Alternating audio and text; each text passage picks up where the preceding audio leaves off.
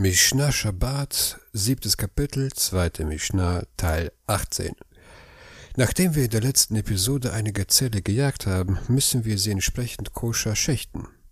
Da unser Ziel eigentlich darin besteht, Pergament herzustellen, ist keine Schächtung nötig. Man kann heute bei Nichtjuden kaufen und darauf die Torah schreiben.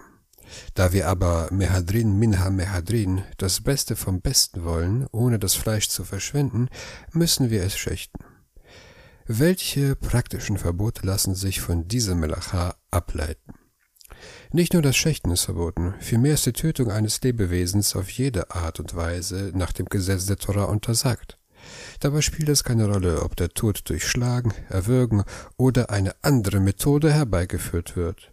Wer eine winzige Ameise tötet, verstößt gegen das Gesetz der Torah, ebenso wie jemand, der einen Fisch aus dem Wasser zieht, da dies den Fisch tötet. Das Verbot der Torah gilt, wenn das Tier wegen seines Leichnams getötet wird, das heißt, um sein Fleisch, seine Haut oder sein Blut zu verwerten. Im Gegensatz dazu verstößt jemand, der auf zerstörerische Weise tötet, zum Beispiel indem er auf Ameisen herumtrampelt, weil er sie tot sehen will, gegen das rabbinische Gesetz. Wenn man beim Spazierengehen auf Ameisen stößt, sollte man über sie springen, um sie nicht zu töten und ein rabbinisches Verbot zu verletzen.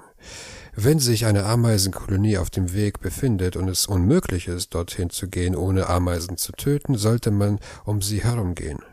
Befindet er sich an einem Ort, an dem er nicht vorbeigehen kann, ohne auf sie zu treten, kann er weitergehen, da er nicht die Absicht hat, sie zu töten.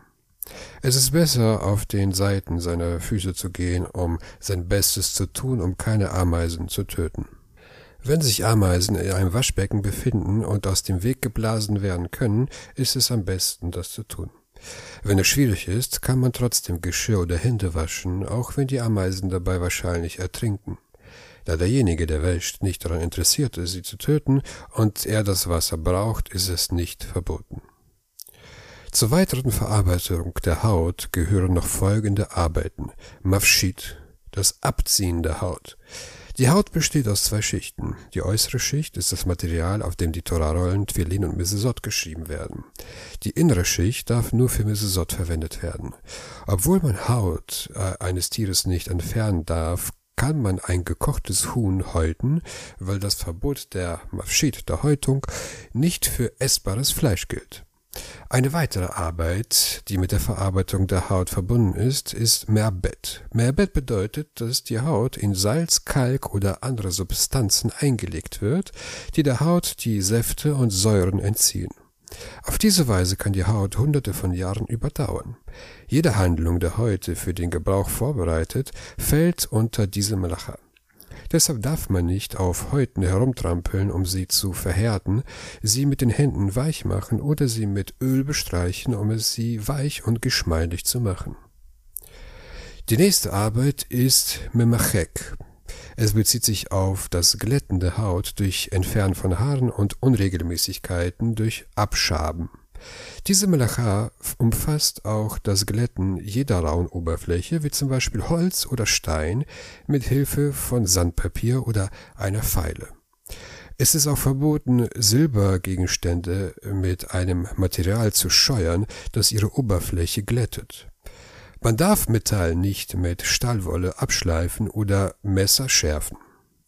Die Melacha von Memachek ist eine Nebentätigkeit namens Memareach die sich sowohl auf das gleichmäßige Auftragen einer Substanz auf einen Gegenstand als auch auf das Auftragen einer Substanz auf einen Gegenstand bezieht, um den Gegenstand zu glätten. Daher verstößt jemand, der Salbe auf einen Verband aufträgt, gegen das Gesetz der Torah. Es ist verboten, Salben und Cremes auf den eigenen Körper aufzutragen. Ebenso darf man ein, seine Schuhe nicht polieren, indem man sie mit Creme einschmiert. Auch ohne Creme darf man Lederschuhe nicht abreiben, um sie zu polieren. Das Leder, nachdem es vollständig bearbeitet wurde, musste in Stücke geschnitten werden. Die Melacha von Mechatech ist ein Hilfsmittel bei der Umwandlung von Rohmaterial in Häuser, Geräte, Kleidung und so. Wenn man zum Beispiel Lederkleidung herstellen will, muss man das Leder zunächst auf die richtige Größe zuschneiden. Wenn man ein Haus bauen will, muss man die Steine, das Metall und die Platten auf die richtige Größe zuschneiden.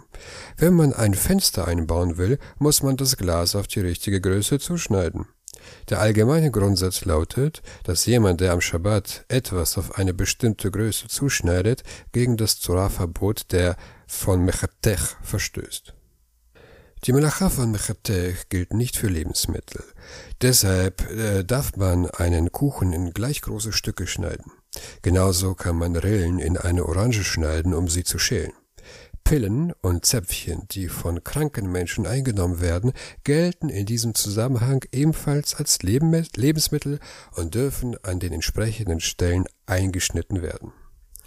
Gegenstände, die Tiere verzehren, gelten als Lebensmittel und unterliegen daher nicht der Melacha von Mechetech. Daher darf man mit einem Messer Stroh oder Heu schneiden, um es als Zahnstocher zu verwenden. Man darf duftende Zweige aus hartem Holz nehmen, die von dem Schabbat geerntet wurden, und sie zurechtschneiden oder reiben, damit sich ihr Duft verbreitet. Man kann sie auch in kleine Stücke brechen, damit mehr Menschen sie riechen können.